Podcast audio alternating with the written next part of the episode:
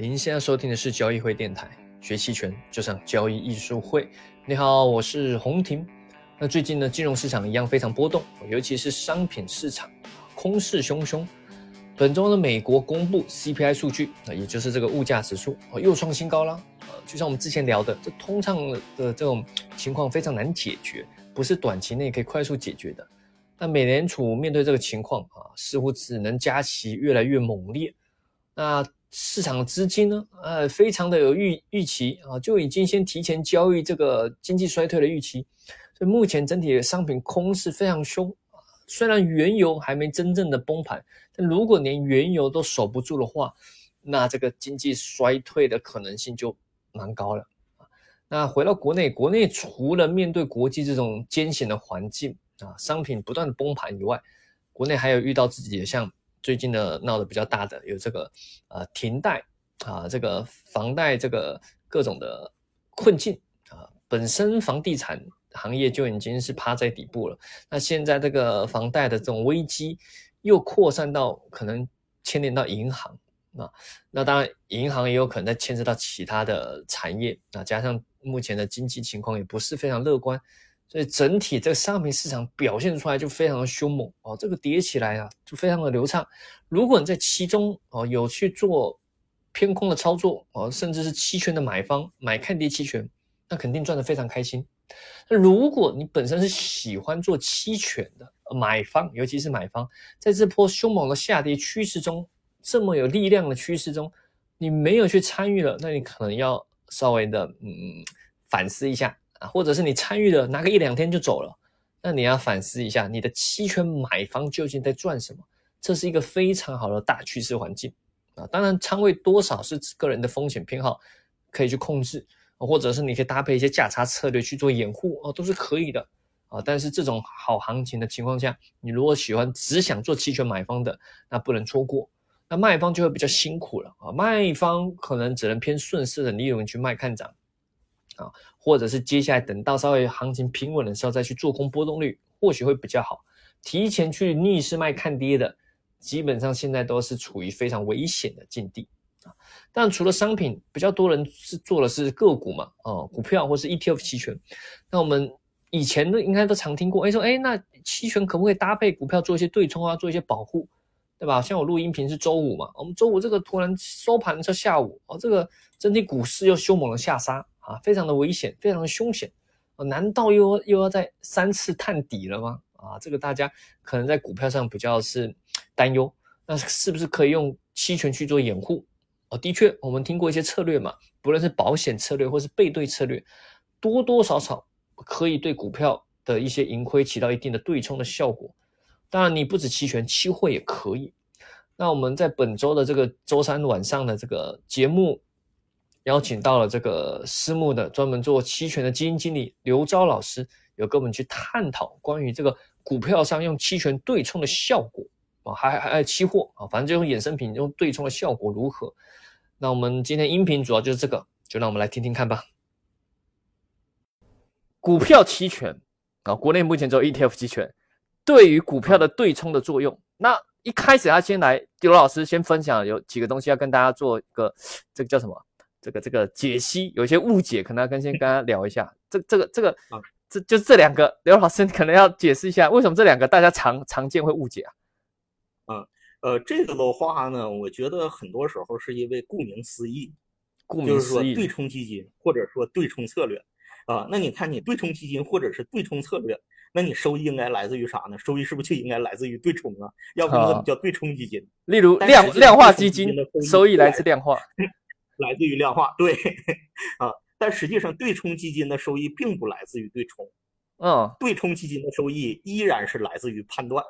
嗯，来自于他对市场正确的判断，而不是来自于对冲，嗯啊，然后呢，在搞清楚这件事之后呢，很容易就出现第二种误解，就是说，那如果说你对冲不能带来收益，呃，收益最后还是来自于市场判断，那我就做市场判断就得了嘛，我还做对冲干什么呀？嗯，那对冲不就没用？所以呢，这就形成一个两头堵，就看起来两头堵的这样的一种理解，就好像是，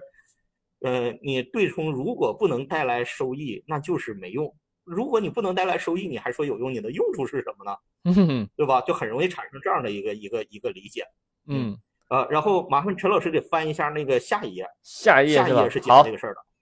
对啊，因为这个事情的话呢，其实它不是说呃简单的一两句能解释通的。这个事儿是这样的，就是我们在去做交易的时候，如果说你假定成自己的判断始终都是对的，啊，你假定成自己判断始终是都是对的，那确实是你也不需要对冲，你也不需要策略，你什么都不需要，因为如果说你的判断总是对的，啊，那就顶多是三五年，那你轻松就当上工商银行的唯一股东，开股东会你都不用下床嗯。啊，因为你自己在家开就行。啊。因为那个如果你考虑复利的话，它会收益特别的高嘛，是的，是的，它那个会特别的惊人，你可以在很短的时间内就把整个全世界的资产全做成是你的，所以这是根本不可能的。所以我们在实际去做这个交易的时候，哦，我们做的每一笔交易，尤其是那些看起来简单的交易，越看起来越简单的交易，实际上里边包险包含的风险类型越多。比如说最简单，我就买了个股票，啊，嗯这是很很多初级的初呃刚入门的人很很容易就能学会就会做的东西。但是如果你就买一个股票的话，这里边儿你承担着很多的风险，比如说啊、你会承担那个系统性风险。如果整个股市下跌的话，嗯啊，就整个呃股市普跌，啊四四千多只股票，然后就呃两三百个上涨，这种情况下你得多好的运气，或者是你得有多多牛的那个眼光，你能把正好上涨的那那几个找出来。嗯，对？吧？如果赶上市场普跌的话，就清仓之下没有完了，所有的都跌，这时候你选的对，你也是会亏钱的，对吧？啊，那么第二种风险呢，是你选的那个行业或者板块对不对？啊，你要是选到了那个就是呃赛道，就平常说的赛道，赛道选对了，这种情况下，只要是你别在这个里边选的特别差的那个公司。啊，那就没有问题，都会涨，只是涨多涨少的差别。如果赛道选错了，这个时候你想扭亏为盈就特别的难。嗯对吧？这是第二种风险敞口。第三个风险敞口是个股风险，就你对这个公司到底了解多少啊？这公司实际的运营的状况到底是怎么样啊？就虽然说我们是考虑说归属行业去啊，但实际上有很多公司啊，它都是跨多个领域的。比如说一个呃冶炼也一一个做那个铝的公司，可能同时也制药，哦，对吧？你像这种的话，你是把它算 那个跨板块啊？跨业有点广啊，做铝的还去制药，啊，真的真真的有这样的公啊司，真的有这样的公司啊。嗯还还有做做礼品的公司也做保温杯，啊，哦这保温杯就可以当礼品，对吧嗯？所以像这种公司的话，呃，你单纯的说说去选赛道啊，然后去看整个系统的这个风险啊，还是不够，还需要对这个公司有研究。嗯，所以真的能把股票做好的这件事儿，啊，做股票很容易，但是要把股票做好，其实比把期权做好还要更难。嗯啊，因为你要考虑的东西特别多，啊，在这种情况下，啊，那是能有几个人说的？我既擅长宏观，说我能对整个这个系统的走向，我能做出非常准确的判断，然后呢，我又对这个行业有非常好的研究，然后呢，我对这个公司啊，它的这个管理啊，它的这个那个运营情况啊，我也非常的了解。如果有人这么牛的话，你就不应该炒股票，你直接当国务院参赞去就完了嘛，对吧？哎，那你肯定是。所以至少是个大机构首席经济学家呀，所以可以可能缩啊卷到只做 ETF，对吧？只是嗯难度会降低一下，是的，是的。那这样的话，你就很多东西你就不用分析了嘛，对吧？嗯啊，所以对冲的作用是什么？对冲的作用是基于前边的这两个前提，一个是我们在做交易的时候会面临多种风险，其二是我们并不是对所有的风险都具有相同的判断力。所以对冲的作用是什么呢？帮我们把不同类型的风险给它拆分出来。嗯不同类型的风险拆分出来，我只做我擅长的，我不擅长的那个我给它对冲掉，我不承担我不擅长的那个风险。比如说，我就是对上市公司的这个调研，啊，这这方面我做的比较好。然后呢，我选一些我认为比较好的这个股票。那这个时候会不会有系统性风险？我不知道，那怎么办呢？把它对冲掉嘛，对吧？用用那个估值期货呀，或者是期权呢，把系统性风险对冲掉。嗯我就赚我对这个公司判断比较好，我就赚这个钱，对吧？因为如果我选的好公司的话，整个市场上涨，我选的好公司能比这个呃整个的这个指数涨得多一点。如果下跌的话，我选的这公司好，我也应该能跌的少一点，对吧？嗯那在这种情况下，你对冲了整个市场风险，那不就是涨跌的话，你都能赚钱了吗？你赚的就是你对公司判断的钱，这才是对冲的作用。是的，所以对冲是拆分风险，然后只做自己擅长的事儿，这才是对冲。是的啊，我们再把这句话重复一遍：对冲是透过反向交易，让自己不用承担自己没有把握的风险类型，同时留下对自己的判断有把握的风险敞口来获取收益。那 有些投，但是有些投资朋友 马上就有问题啊，老师，你这个是灵魂的拷问啊。老师，我就是不知道我到底有对什么判断有把握，是吧？我我我完全不知道我对什么判断有把握啊啊！那这个这个就，如果是如果是对什么都不擅长的话，其实我有这样的一个建议，就是买宽基的 ETF，赌过运啊，因为赌国运这个事儿非常的有意思。其实有很多人呢，就是有的时候我都忍不住想骂人啊啊。就是像像那个老巴，就是巴巴菲特说的那个，嗯，就那个做空自己祖国的人没有好下场。就是我非常认同这个观点。是的，因为是这样的，如果说啊，你赌国运的话，中国真的发展起来了啊，你自然也跟着发展起来了，嗯，对吧？如果中国真出事了，反正你赌哪边你都得不着好，嗯。如果说你跟自己的整个的这个国家跟这个大的方向你做反的，中国好了你压反了你输了，中国完蛋了你也跟着完蛋了，所以你去做空自己的祖国就相当于是横竖是完蛋，这不是一个道德问题，这是个智商问题。嗯嗯嗯，是的，是的。所以如果说没有判断的话，就做宽基的 ETF，然后那个用长期资金长线去做多，最简单最有效的策略。是的，所以其实像背对策略也是一个长线做多的方式。对吧？这也是是是一个，因为它还是偏多的策略。那刚刚投资，我看到直播间朋友有人说到背对用合成期货多头的话，资金效率更高。是的，是的，因为你如果是持有 ETF，哈，这位朋友是是更懂期权的，因为你持有 ETF 做背对的话，因为 ETF 本身是现货，它占用的资金比较高。哦，那你如果是用合成的期货，或者是你去买入深度实质的认购。哦，也是也是会稍微这个这个什么资金效率会比较好，或者是其实你说白了，它这个策略它的盈亏图几乎就跟直接卖实值认沽是一样的，你也可以直接卖实值认沽。所以有一种策略是说，你就长期去卖实值认沽，不要太实质啊，还能赚一点时间价值的，稍微靠近平值一点，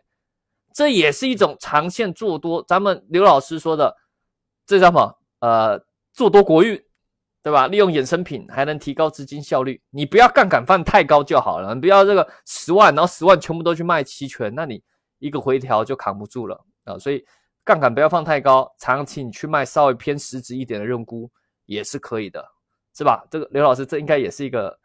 这个是的，是的啊，它跟背对是等价策略，是的，是的，所以所以其实有很多方式可以去。去这个这个优化啊，你会发现衍生品其实有很多好玩的，而不是纯粹就投机就直接敲杠跟他拼了，这是一种玩法没错，但是它还有很多策略可以去做应用。那接下来刘老师也会分享一个很重要，就是个股。我们现在不止 ETF，有人是个股嘛，他没有 ETF，他说老师我就想买个股，我就是看好茅台。好了，那如果你有个股，那怎么去用期权去做对冲，它的效益好不好？这也是接下来刘老师的重要的研究成果，我们来看一下 这个。嗯，好，呃，这个啊，这个两个，一个左边这个是中国石化啊，右边这个是中信证券，嗯，呃，中间的就是在两个图里边都是走在中间的那个棕色的那个线，红红色吧，红色是吧？啊，红色，行，那就红色啊，啊，呃，是那个正股的走势，这个呢是从啊一六年年初呃一直到二一年年末。嗯，就是呃六年时间，六年啊，对，时间差不多这些能形成一个周期了，啊，这个中间那个是它的那个正股的那个走势，然后呢，呃，绿线比它更往下的那个绿线，呃，是用股指做对冲的效果。股指是指期货吗？还是期权？呃，是用期货，是用那个呃五零的股指期货啊，IH 啊，对对，IH 啊。然后呢，能够看到很有意思的情况是，用那个股指期货去做对冲的时候呢，呃，它的整个的曲线会变得更平稳一些，但是呢，从长期收益来看，长期收益是下降的。哦，啊，这个这就是呃，前边那个陈老师问那个说，呃，认为问问各位朋友说，呃，做那个对冲有用没用啊？呃，我觉得这是给各位朋友下了一个套儿啊，因为你回答有用，回答没用，其实都不对。嗯，因为取决于你具体怎么去做啊。因为如果说我是呃不做任何的选择，我在所有的时候都去做对冲的话，那么这个时候你的收益是会下降的。嗯，呃，这个呢，我也看到很多所谓的研究机构哈，啊，嗯，有一些也是正规的，但是那水平吧，说实在话不是太正规，啊、就是他们做出来的曲线跟我做的曲线不一样。为什么会有这种差异呢？啊，因为他做的不符合实际情况，他是按照满仓，他是按照满仓持有现货，然后呢再去做对冲和不做对冲的比较。嗯，但你在现实条件下，如果你做对冲的话，你对冲这边嗯，你有保证金呢。对你对冲这边一定是要占用一部分资金的，对吧？是的。所以呢，如果你要做对冲的话，你现货那端你就不可能百分之百持仓。所以为什么他们那个那些研究机构，因为他本身出于宣传的目的，他为了说对冲好，然后呢，他就设定了一些与实际情况不太符合的那个。如果那么去做的话，会发现，呃，做对冲之后，它的效果在收益率上。呃，跟那个持有现货没有明显的差别，就有的时候会高一些，有时候会低一些，但是呢，曲线会得到很好的改善，就是整个曲线波动率会下降，就会说夏普率变好了，会用这种营销手法，对吧？对对，夏普比率就升高了啊啊，这个是那个，但是但是这个它与实际情况不符，因为在现实条件下你不可能没有保证金，然后还把对冲做了，所以你要考虑在现实条件下，呃，这个保证金在在那个衍生品一端和现货一端，这个保证金是要。啊，来回转换的啊，呃，就是需要它保证金不足的时候，你这边需要平现货，是的，然后去补保证金啊。你要是考虑到这些情况的话呢，啊，那实际上它的收益率会下降。这个收益率下降的原因就在于仓位低，啊，就在于你你最多只能开到七成八成仓位了，你就没有办法满仓了。所以呢，啊，它之所以跑输是输在仓位上。然后呢，如果我们去做择时的话，啊，如果我们去做择时的话，啊，这个择时的话呢。呃，它的那个选取的标准，我做这个择时选取的标准呢，就是股债溢价率，啊，因为如果说那个呃股债呃溢价率它的那个呃溢价率很高的话，那这个时候就意味着呃说那个高估了，呃低估低估哦低估低估股股债的溢价率股债溢价率哦股债哦哦股债的溢价率高的话，就意味着那个买呃股价低嘛，嗯。呃，股价低嘛，这这个时候的话呢，呃，就是以股债溢价率作为指标。如果股债溢价率比较高的话，这个时候就意味着说现在股价比较低，那我们就不做对冲，或者是用比较轻的仓位去做对冲。嗯啊，呃，随着股债溢价率的升高，然后呢，去呃那个增加这个对冲比例。这样的话呢，对冲本身呃既可以稳定曲线，又能够提高收益，因为呢它会降低下行波动。啊，然后对于上行波动的，啊，也会使上行波动下降，但是上行波动受的影响就比较小，就涨的时候它受的影响比较小，跌的时候呢，呃，对冲下行波动这个影响比较大。这样的话呢，整个的这个曲线，呃，它的稳定性也会变得更好，然后呢，收益率也会有所提升。嗯嗯嗯。所以在国内去做对冲的话，还是要择时去做对冲。是的，还是要择时，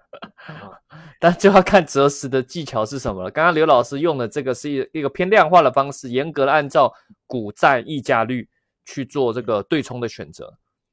嗯，对，呃，这个的话呢，去呃做择时，呃，就是呃对冲的时候去做择时呢，跟我们投机去做择时还是有一定差别的。嗯，呃，对冲去做择时的话，呃，对于主观判断要求没那么高。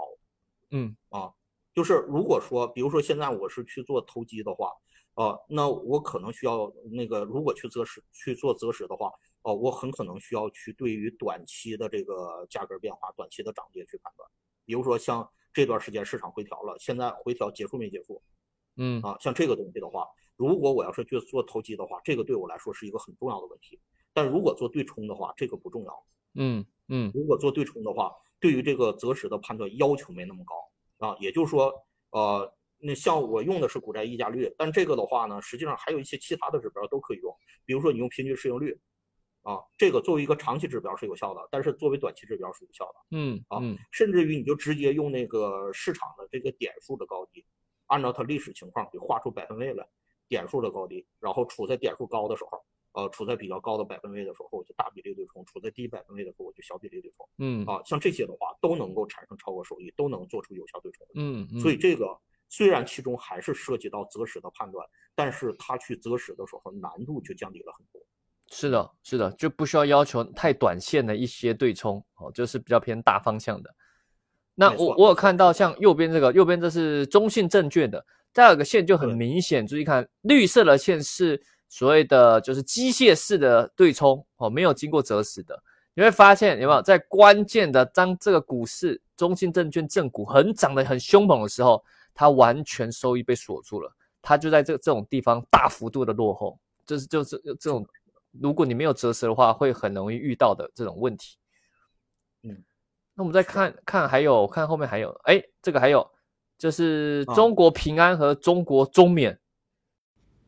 好了，音频就到这边啊、那想听完整内容，欢迎直接利用交易艺术会的 B 站上面有完整的视频。那如果对于商品期权感兴趣，想要了解怎么去做趋势判断，怎么结合商品期权的买卖方，那欢迎可以参加近期的一个商品期权新手护航班啊，是一个线上课程。啊，虽然短短的没有几集，但是非常的干货，可以带你快速进入商品市场，掌握主要的趋势型的交易。